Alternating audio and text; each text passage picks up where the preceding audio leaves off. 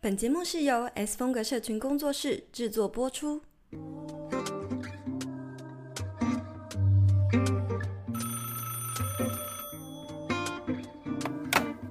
，Hello，听得到吗？有声音吗？喂喂喂，有，Hello，我是青椒。欢迎回到 Hit Me Up 下班打给我的第八十八集。今天呢，已经来到了自媒体经营系列的第四集了。上一集呢，我们聊到开始经营自媒体前最重要的 branding，也就是定位的部分。那么找到定位之后，接下来最重要的当然就是要开始来经营啦。那今天我们就会着重在 Instagram 这个平台，带大家呢来盘点三大。在初期最容易踩到的地雷，并且呢，也会依序呢告诉大家，在前期我们刚开始还是个小幼苗的时候，真正要着眼于的关键的任务，还有关键要做的事情有哪一些。那么在开始之前呢，如果你是我们节目的忠实听众，请你务必五星评论，分享给你身边的朋友哦。好。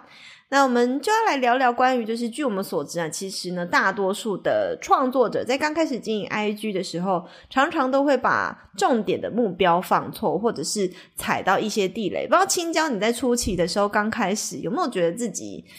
不小心的做错了什么事情？现在回头看呢？我我之前曾经犯过一个错，我不确定这算不算错，然后我觉得应该很多人做过的事情，就是。当我发出去一篇贴文之后呢，我为了让更多人可以看到我的贴文，我就会去外面洗一篇赞、嗯、一圈赞回来，用自己那个创作账号，然后。狂点别人爱心是不是？对，然后我就会觉得，好，maybe 别人就会看到我，诶，这个人，然后点来，然后也会跟着看到我的账号或者是我的这篇贴文。所以呢，我只要一发，你觉得有用吗？我觉得没有用，但是但是不知道为什么就会想，很荒谬，不知道为什么就会想这样做，然后一发完就会出去，土法炼钢，就就去洗一片这样，也像在猛打啊，你知道吗？就是在水里那边乱捞，看你会捞到几只 喇啊这样子。OK OK，好啦，那我们其实呢就是要来分享一下，这是青椒你自己过往的一些经验嘛。可是因为我做社群做蛮久，然后以前都一直在品牌端，所以我其实如果要回想我自己一开始目标放错的点，我可能真的是想不太起来。那但是呢，我们可以来分享一下。至于我们现在已经在这个圈子，然后又是做这一行，协助更多创作者的工作。那我们来看一下我们观察到的一些创作者，嗯、呃，除了可能上一集讲的这个定位 branding 这件事情没做之外，还有没有哪一些大家起初在刚起步的时候，呃，常见的问题？好，我觉得有一个是蛮多起步。了一阵子的创作者会遇到的问题，就是他们会疯狂的跟风，去跟一些爆红的话题。哦、然后你那时候会发现的，所有的品牌的小编都在写这样的贴文，然后呢，很多小型的创作者自媒体，不论大小型啦，也都会去跟风，甚至跟自己个人品牌完全没有关系的内容。我举个例子好了，就是今年吗？今年初还是去年底？我有点忘记了。鲑鱼之乱，你还记得吗？哦、真的，我记得。对。所有人去改名叫鲑。对对对，那时候就是因为有一个品牌有一个行销活动嘛，跟鲑鱼相关的，然后呢，就很多很多的创作者或者是自媒体账号都也在跟风，不论是在画虾这件事情，或是在嘲笑戏戏虐带有戏虐的贴文，反正不管怎么样，都是会去参与到这样子的跟风爆红的话题。那甚至呢，就是不会去思考说，诶，到底有没有结合自己的。呃，内容，比如说有些人呢，可能是针对诶对品牌行销的一些观察去做分析，那有些人呢，可能是对命理学、对改名这件事情 去做一些分享。好了，那就有回扣到他的 branding 啊，我觉得这样分享就这样是合理。但如果你呢，你你是完全不。没有在思考到底怎么样跟自己的个人品牌挂钩的话，就直接去跟风这样的爆红话题的话，我觉得对于你的个人品牌长久下来不会是一件好事，这是一个我觉得很大的地雷。硬要蹭那个关键字，看了就会觉得很烦哦。还有一阵子是吉普力，那个也好烦哦，哦，因为他们试出免费的图片给大家使用，对不对？对对对对，没错。好，然后我的我自己的想的第二点呢是互赞互粉，那这包含很多层面，哦，这个也是对，这包含很多层面，哦，包含我刚刚前面讲的。发文之后就出去洗一圈赞，或者是说呢，真的养出一群互相支持的小伙伴们。然后你可能会觉得，哇，我每篇贴文，比如说你才五百个粉丝，我每篇贴文可能诶都还不错，都有个七八十个赞。但是呢，其实这七八十人全部都是你们的，都是你认识的，对，都是你互赞互粉的小圈子的话，长久下来你也会不知道自己的呃品牌的。体质其实出了很大的问题，你可能会蒙在你的泡泡里面，以以为诶这个触及跟互动都还不错啊，但其实都是假，这这这其实就算是假的粉丝的这样子的概念。其实我们工作室很常收到，最近也才在收到说，诶我觉得你们经营的不错，要不要就是跟我们互赞互粉的那种资讯呢？我好意外哦，这真的是同温层之外的世界。真真的，我看了，我还是就是不能够理解，然后我也不知道怎么回他，然后就干脆算了，不回。对啊，这不知道怎么回 应哎，很想教育他，你知道吗？这真的是，我觉得真正不用回，因为太思考的的价值观差太多了，嗯、对啊。互赞互粉呢，我觉得一定都是因为大家初期刚开始的时候，你就会觉得很在意你到底有没有粉丝啊，有没有人追踪你啊，你很在意你发的东西有没有人按赞。你应该要在意的其实是有没有真正喜欢你的内容的人去按赞。如果你只是为了得到那个爱心，然后去买粉丝，或者是去买通你的朋友，或者是去加入互赞互粉的小圈圈，那你不觉得这个就跟跟那种背假名牌包的人是一样的吗？对啊，就是很没必要的虚荣心。那你本身就像会跟跟那个刚刚青椒讲的那个体账号体质，长久下来，你根本不知道哪些人是你真正的粉丝。对，然后你也不知道要怎么去改善它，因为你会有一种安慰心理的作用，你也会觉得好像还不错，然后你就一直没有去面对那个可能账号本身经营方向跟策略上的问题，这样子。那我还有观察到两个问题哈，第一个就是为了承接刚刚讲的，大家一开始会很想要增粉，所以在他刚开始一个账号呢还没有什么内容的时候呢，就一直疯狂的举办抽奖或冲粉丝。你觉得为什么这样子是雷？不论你是抽什么样奖项，就是很多人啦，在前几年的时候看到的都是抽一些实体的奖品啊，比如说有阔绰一点的送手机啊，或者是什么大家很、啊、大家都很想要的东西，但是你吸引来的人就绝对就只是冲着那个东西来的啊，他们很可能抽完奖就会退粉，啊不退更惨，你留着一堆跟不会跟你互动、不会跟你继续互动的假粉丝也没什么好处，所以从各种层面来说，这样子的扩散都不是一件。真的很好的事情，尤其是如果你屡次的在办这样子的活动的话，那你的粉丝就基本上就都是来，只是来参加参加活动抽奖，根本不认识你是谁。他停留下来的一个诱因就不会是长久的，就是会造成一个闪追闪退的一个现象。就很像你赖送贴图啊！我为了拿这个贴图，我马上加你，马上封锁贴图，马 上对，马上封锁。我也我也干过这种事，好不好？对，再来一个点，就是说我我有一直讲过很多次了嘛，就是如果我们自己的，我们要先把内部经营好，再去做外部扩散。你没有内容的话，然后就一直疯狂办活动，即便今天有一个超级大咖明星帮你转发了一篇贴文，你顶多也只是获得很多路过的人，可是大家看到你的内容。还是不知道你的账号在干嘛，不知道你的品牌定位，不知道在这里可以获得什么价值，所以就也不想按下追踪。那这是是很常看到的一些问题。再来呢，我觉得也是承接到，就是一心一意的很想要增加粉丝所带来的错误，那就是会疯狂的下广告。呃，它的雷点其实就是跟刚刚上一个的原因是一样的，你的内容没有起来，你的内容没有优化。那你即便下再多的广告，也只是获得很多路过你、看过你的人，但并不想要跟你深度的认识或结交朋友。这样，好啦，所以接下来就是要来跟跟大家讲哈，那有这些雷之外，那还有没有什么？到底最重要的事情是什么呢？其实呢，刚开始经营自媒体呢，我其实呢，我把个人品牌的一个成长的历程呢，分作五大阶段，而大家最一开始的这个阶段呢，我称之为种子期。那么在每一个阶段呢，其实都有它必须要着眼于的关键目标，也就是 OKR 的那个 O。那在种子期的这个 O 呢，跟关键目标呢，最重要的就是两件事情。第一个呢是学习创作以及累积你的内容。毕竟大家都还是幼苗的时候，你搞不好。贴文写的超爆烂，图片也做的超爆丑，那你还在一个学习的过程，你就已经一直急着要增粉，这些东西对你来说是没有帮助的。所以你还在刚起步的阶段，你应该要把注意力收摄回来，放在提升你自己的创作能力，还有累积持续的累积你的内容。所以这个阶段呢，要做的事情实际上还蛮多的。但今天呢，我们因为时间有限，所以我们会在这一集只会盘点三个呢，我认为最重要，然然后也是最多创作者在这个阶段却做不到的事。那么在每一个我点出来的部分呢，青椒都会先一边点出针对这几点常见的问题，那我也会再提供一些实际的方法，大家应该要怎么做。那第一个最重要的事情呢，就是要来掌握社群文案的脉络啊。这个文案的脉络呢，就包含了标题跟内文。在这个部分，青椒你们是 常看到一些有问题，你也常常校稿吗？校稿，你看得过的问题是什么？最近刚好有回去听到我在工作室工作一年之后，跟 S B N 录的一集 Podcast，是去他的让思霞去旅旅行。然后中间我有提到说。我我觉得，我再去复习听一次是不是？就我刚好看到片段，就是我们之前贴文的片段。哦，我那时候分享的一个点是，原来贴文里面最重要、最重要的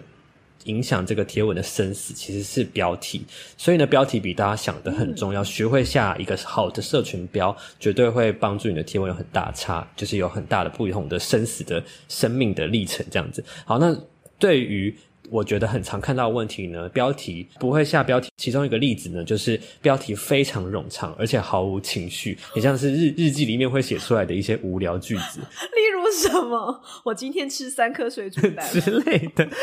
我 只是说，比如说鲑鱼的贴文，然后有一个人要去分享这样子的社群的爆红的话题，他觉得说今天有十有多少人改名叫鲑鱼，就是这样，就是这种。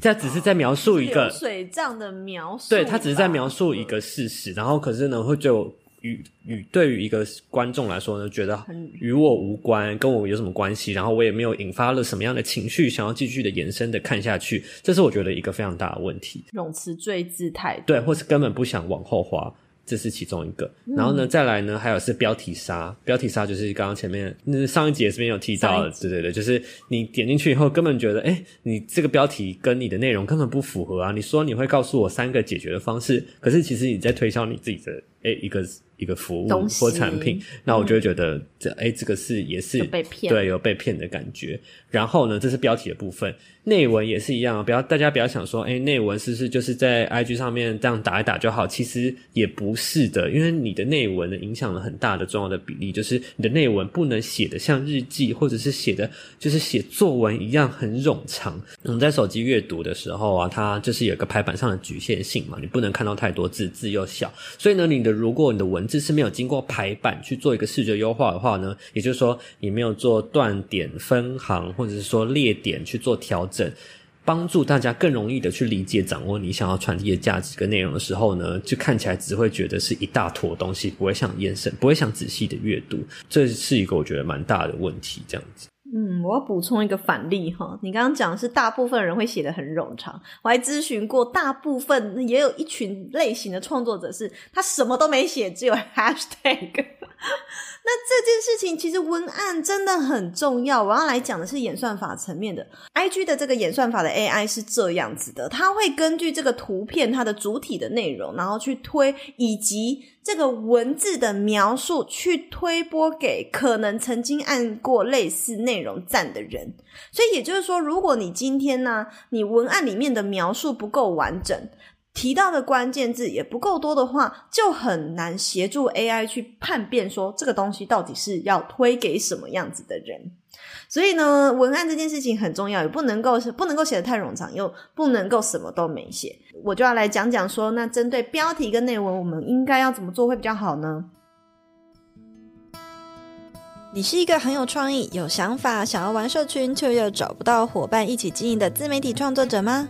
？PPCC 创作者爆米花计划开放招募啦！这个脸书社团可以让彼此互相激发创意，还有灵感，一起创作。每半年会有一次大型聚会，每年呢更会一起玩不同的社群串联活动，共享流量，凝聚社群力量，让彼此有更多的机会被看见。现在就立刻点击下方链接，查看加入方法吧。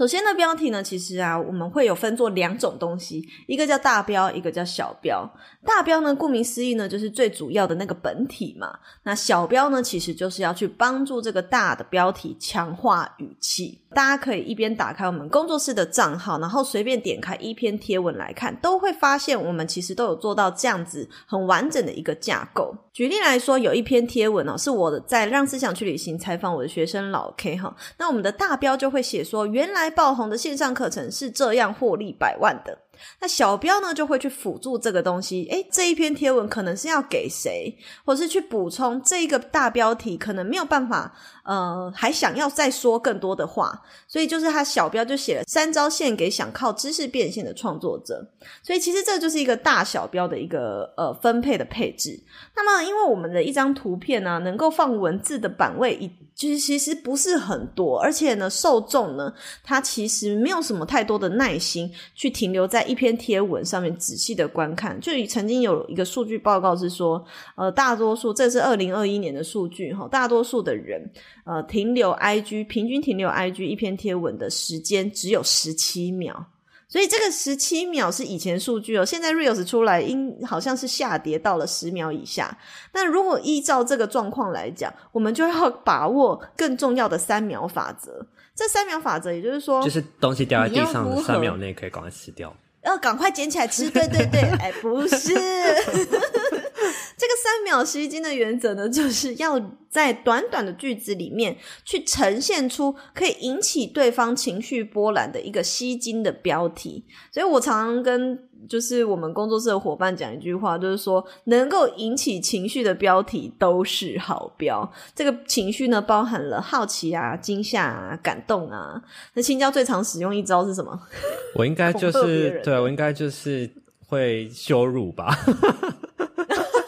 对，我跟你讲，他他很常用那种反讽或者是 diss 粉丝，可能做不到了，有一点激将法的那种感觉，哦，或者是恐吓、惊吓的那种情绪标题，就反而大家很爱耶，哇，大家都很喜欢那种标题，所以其实标题真的决定了生死哦。那如果你在一开始其实很难掌握，哎，不知道怎么样写出情绪，看了有情绪的标题，那你也可以使用比较简单的，就是平铺直述的盘点法，也是很常见的，比如说。三大什么五个怎样的，这就是盘点法的一个基本的下标方式。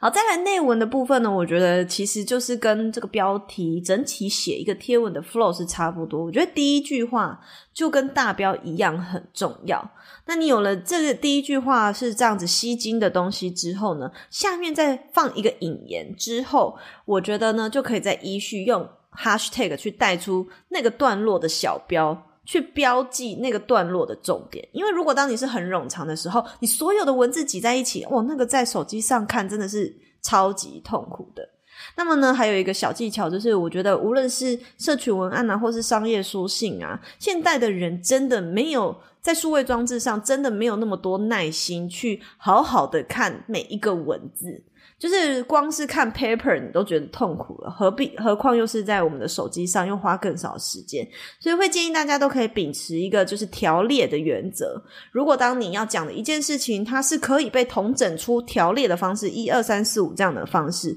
那么你就尽量是用条列的方式去呈现给你的读者。我觉得，呃，身为自媒体啊，我觉得应该有多数人是有一个创作者的骄傲。我觉得他们会觉得，诶，自己自己的文案是有经过，对于一个内容来讲，他写的的确很好。但是呢，我觉得在社群上面呢。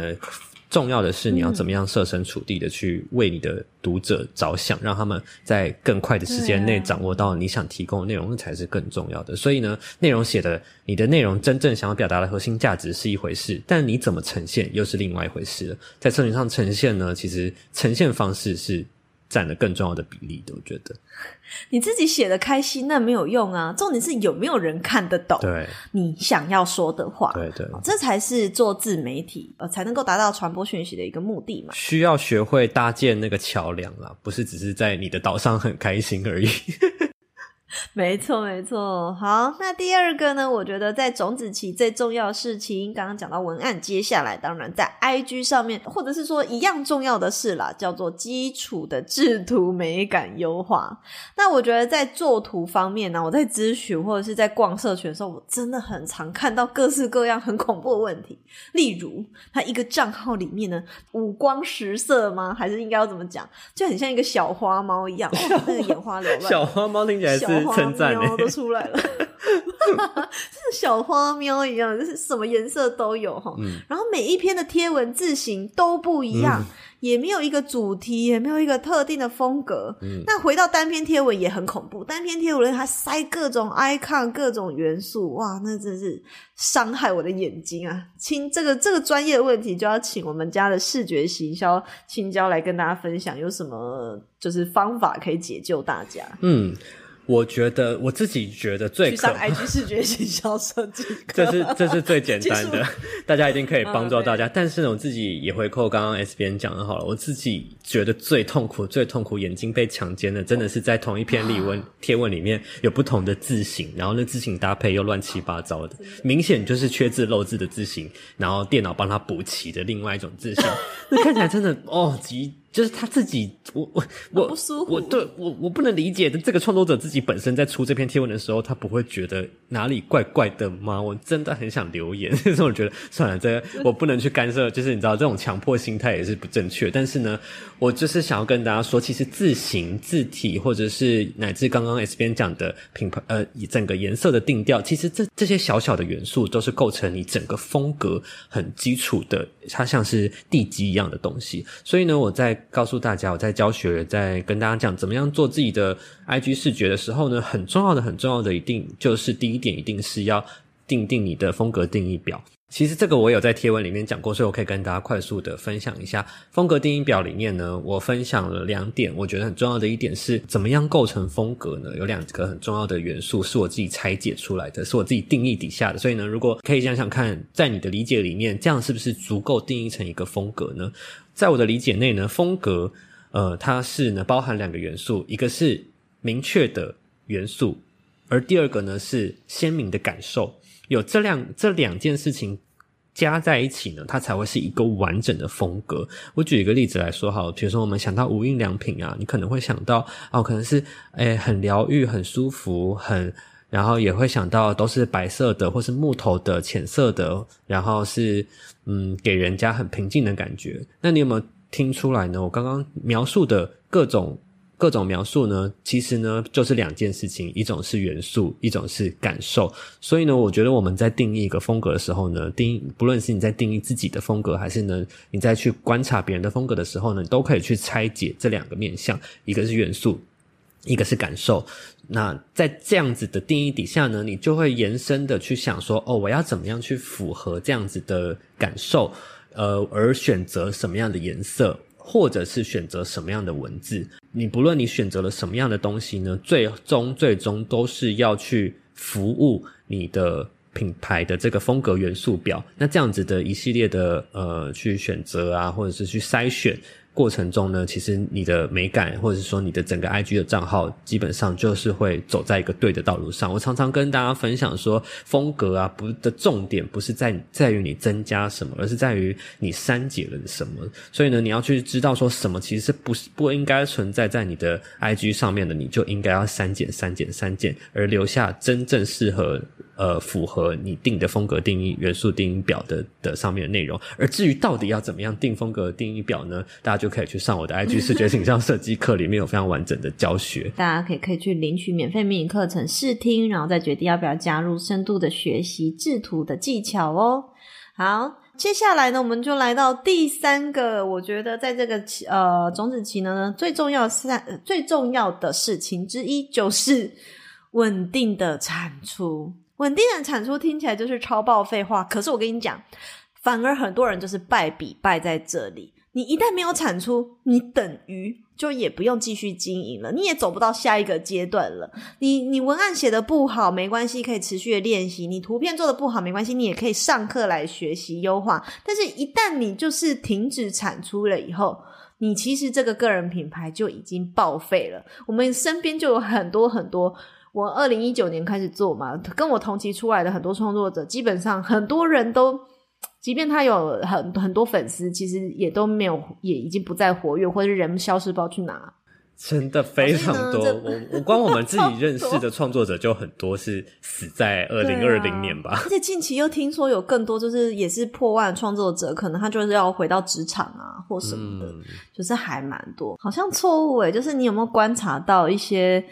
人他没有稳定产出之后，他又会不会有什么问呃随之而来？他一下停更，一下又回复，一下停更又回复，有没有什么问题这样？诶，有一个可能性就是他持续的。停下来，然后重复回来。我觉得他会不断的在调整他的策略，然后会不断调整他的内容。所以你会觉得他每一次出现的时候，诶，好像又换改头换面，又要再讲不一样的内容，重新再回来。就是在前面的时候就不停的去调整。嗯、也就是上一集我们聊到的，呃，branding 的部分可能定位不明确，对，还没有做好，然后就先想要先做且走且看且看，然后就会诶走走停停，走走停停，然后就会一直切换自己的内容。如果你的走走停停都是围绕在同样的 branding 跟品牌价值，那根据你的 branding 一路的走走停停，不断的优化，我觉得它是有好处的。可是就像我刚刚讲的，开始经营前，如果你是没有做一个品牌定位跟 branding 的话，所以你们就知道 branding 有多重要。如果你们是没有做的话，你的走走停停只会产生一个状况，就是刚刚青椒讲，他可能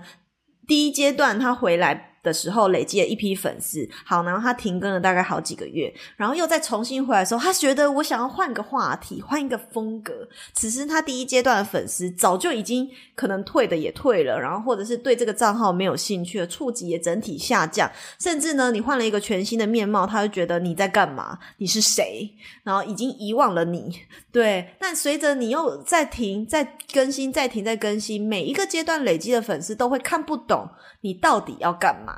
所以，其实这个时候你应该要去回顾说，我的 branding 我做了吗？要呃，我生涯定位设计课的作业写了吗？你你这些东西都做好了，再重新开始才是会是比较好方法。那我觉得还有很多问题是出在，我觉得是时间。规划上，可能很多人可能跟青教一样有一个正职在，所以呢，他对于他的呃内容品牌的产出的稳定性，他就没有办法很高度的掌握。所以我觉得他也是可以有一些方法啦。当然就是看你觉得你是你你认为这个个人品牌对你来说它的重要性到哪里，然后你去思考，诶，日常的工作或者是时间分配，你要分配到怎样的程度？或者是你希望它带给你的是什么？是额外成就感，还是兴趣的培养，还是是长远你有什么其他的规划？去决定你现在要去参与的一个程度，然后再去规划说，我有多少时间去盘点，你有多少时间可以去呃经营你的自媒体。那么除此之外，我觉得大家最重要是产出的流程卡住，导致他没有办法稳定的产出。这个问题就是出在于哦，很多人都是。边做图，在他不熟悉社群媒体这件事情之前，他边做图边想他要写什么，或者是他等到今天想到要发贴文的时候，才开始坐在那里思考非常久，我要写什么？想着想着就天黑了，就觉得算了，我要去吃饭了，那就放下了。所以实际上，你应该是在日常生活中，灵感它是突然冒出来的。我的做法是，我会随时记下我的灵感。然后呢，当我要写一篇贴文的时候，我会先写好一个文案。好，我会建议我的学生先写好文案，然后再从这些文案抓出一个 flow 跟重点去做成图片，这样你才有一个依据去做东西。甚至是我觉得很多人会有个问题是，光看他写好了一篇贴文，但是不知道怎么抓出重点做成贴文。嗯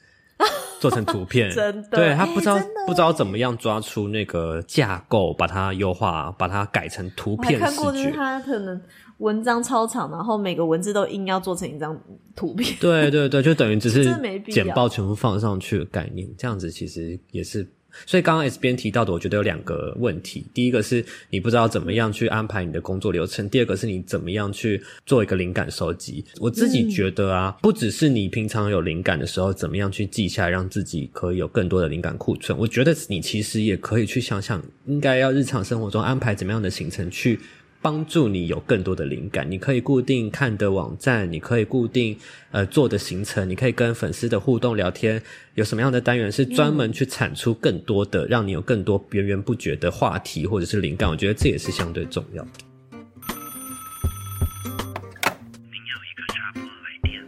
好啦，那么以上呢，就是在种子期，我觉得大家最初期你应该要着眼于就是呃优化你的创作技能，以及呢持续不断的累积内容。最重要三件事情就是这些。但是实际上呢，经营个人品牌，刚刚有讲到了嘛，我有统整出你们的一个完整的学习历程，会总共历经五大的阶段。那么每一个阶段都有一个非常关键的目标。根据这个目关键目标，就会延伸出各种不同的任务。